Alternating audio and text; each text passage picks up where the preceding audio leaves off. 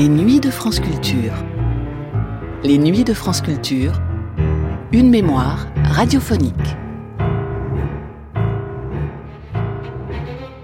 Dans le paysage littéraire mondial, il est courant d'associer les lettres argentines et le registre du fantastique. Borges, Bioy Casares, Cortázar et d'autres ont donné à cette littérature certaines de ses plus grandes œuvres. Tant et si bien qu'à notre époque, et ce bien au-delà du Rio de la Plata, les auteurs du monde entier se réfèrent au fantastique argentin comme un modèle du genre. On peut s'interroger sur l'origine de ces affinités électives. Y aurait-il dans l'histoire et la culture argentine des éléments qui feraient de ce pays une terre de cocagne du récit fantastique? Dans l'émission que vous allez entendre dans un instant, c'est l'écrivain argentin Julio Cortázar, lui-même grande plume de la littérature fantastique, qui s'interroge autour de ses correspondances au micro de Jean Montelbetti. Sans apporter de réponse précise, mais du moins cette interrogation est-elle énoncée Voici donc Julio Cortázar dans le magazine L'heure de pointe des après-midi de France Culture, premier volet d'un entretien en quatre parties, c'est une émission du 14 juin 1976.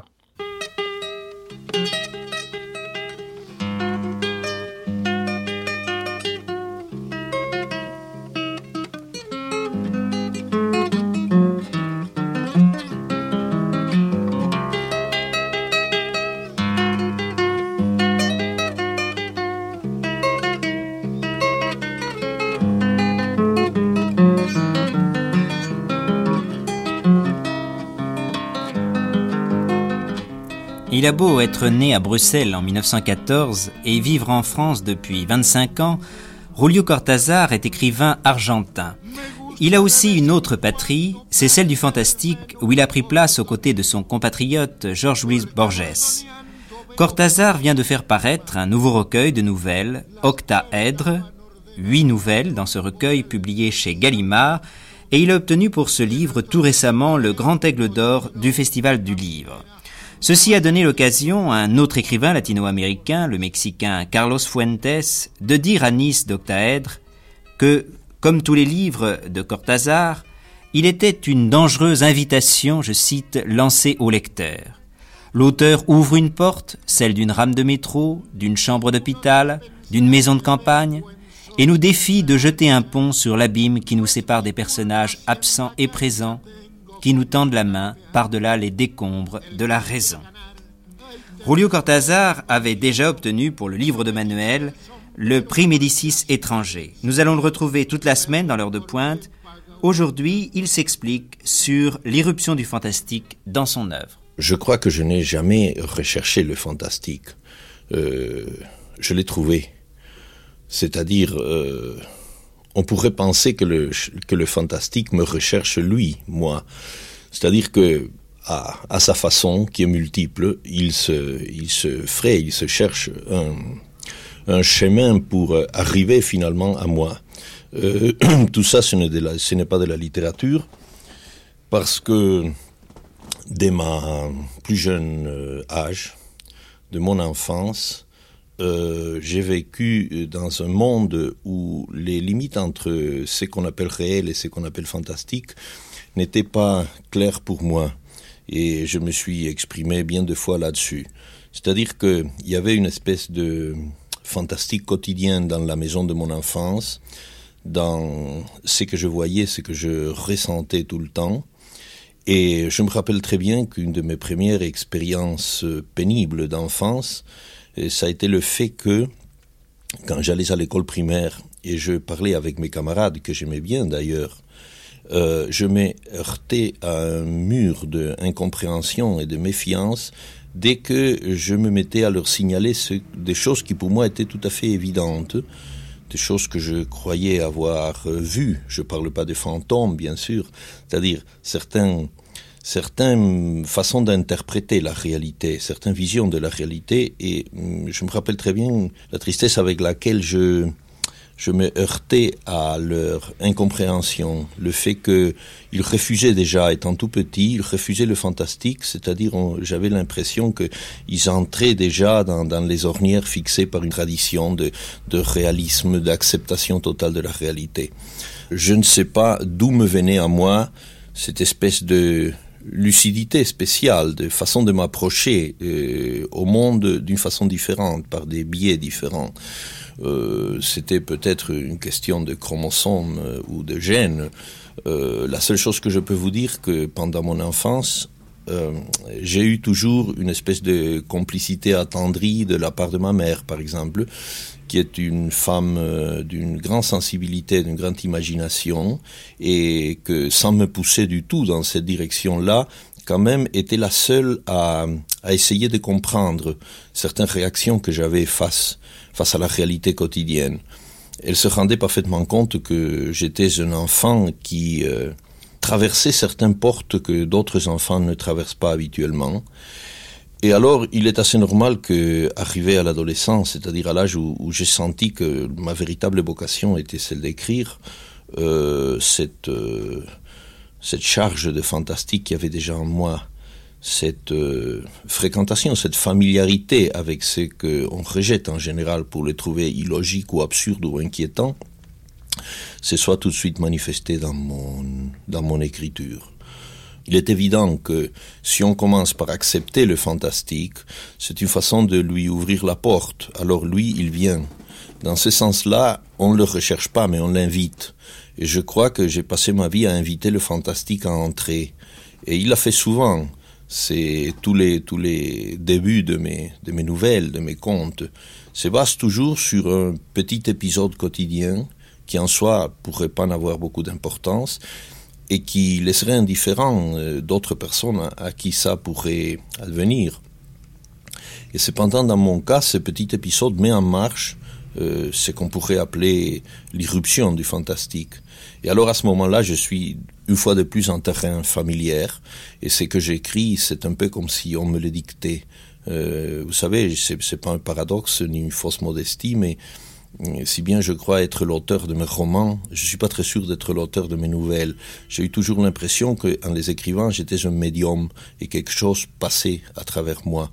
Euh, j'écris la plupart de mes contes, par exemple, sans avoir aucune idée de comment ils allaient finir. Le conte arrive à sa fin par un mécanisme de autocréation dans lequel je suis le premier lecteur, le premier spectateur.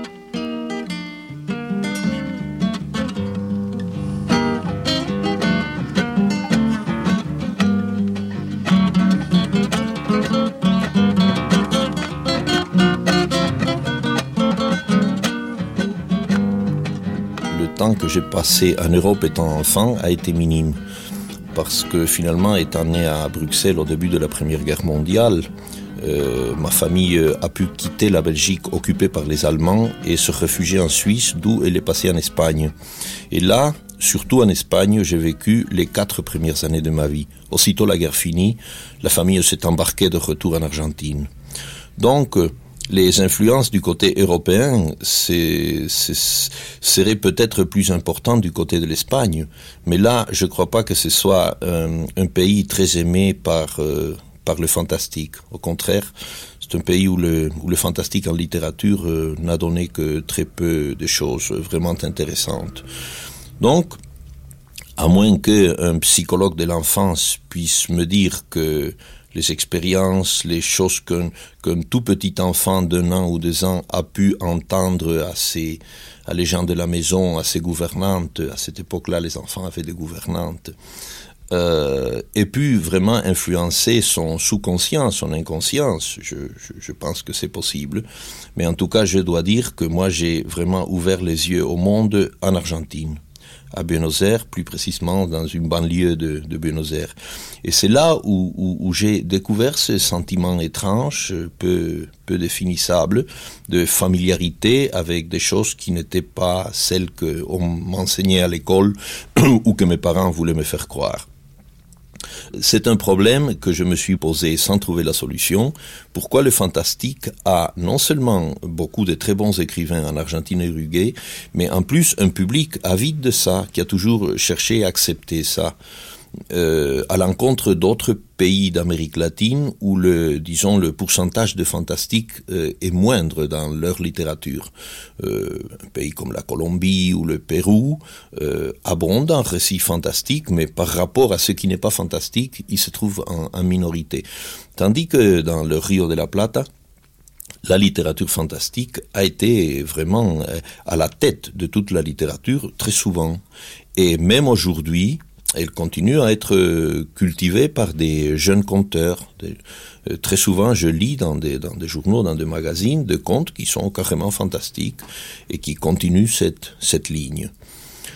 Quant aux influences directes, ici en France au début, quand certains auteurs argentins ont commencé à être traduits et publiés après Borges, le, le seul point de, de repère et de référence qu'avaient les critiques était lui.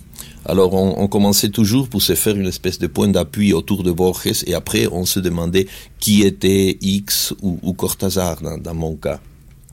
Je crois que il est utile d'éclaircir ce problème parce que en ce qui me concerne, l'influence que Borges a eue sur moi n'a jamais été une influence euh, thématique, disons. C'est-à-dire l'atmosphère du fantastique de Borges, que j'admire énormément, ce n'est pas mon atmosphère à moi, c'est une atmosphère tout à fait intellectuelle, je dirais, euh, je dirais presque géométrique. C'est vraiment un grand jeu de l'esprit.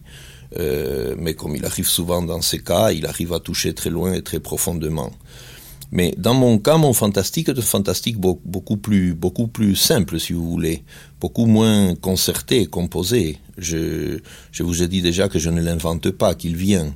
Alors c'est le, fantastique qui, qui arrive euh, euh n'importe où et n'importe quand, dans la rue, dans un café, au milieu d'une fête et qui n'a pas de rapport, euh, rapport précis avec le fantastique de Borges.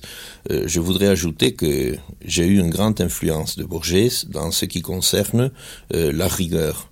Je, je crus que la véritable leçon qu'il nous a donnée aux Argentins, c'est d'écrire avec cette économie de moyens merveilleuse qu'il a, et alors sans limiter, parce que Borges est inimitable, sans limiter, il faut tenir compte de cette économie, parce qu'on ne peut plus écrire comme avant Borges, c'est-à-dire en, en, laissant tomber de longues phrases avec des adjectifs à la façon espagnole du 19e siècle. On écrivait comme ça avant Borges, et on continue à écrire comme ça très souvent, les mauvais écrivains.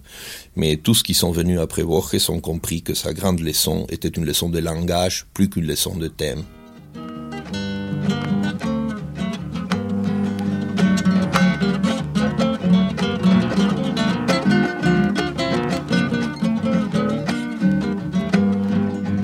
C'était Julio Cortázar dans les après-midi de France Culture, une émission de Jean Montelbetti réalisée par Christine Berlamont, première diffusion le 14 juin 1976. À suivre.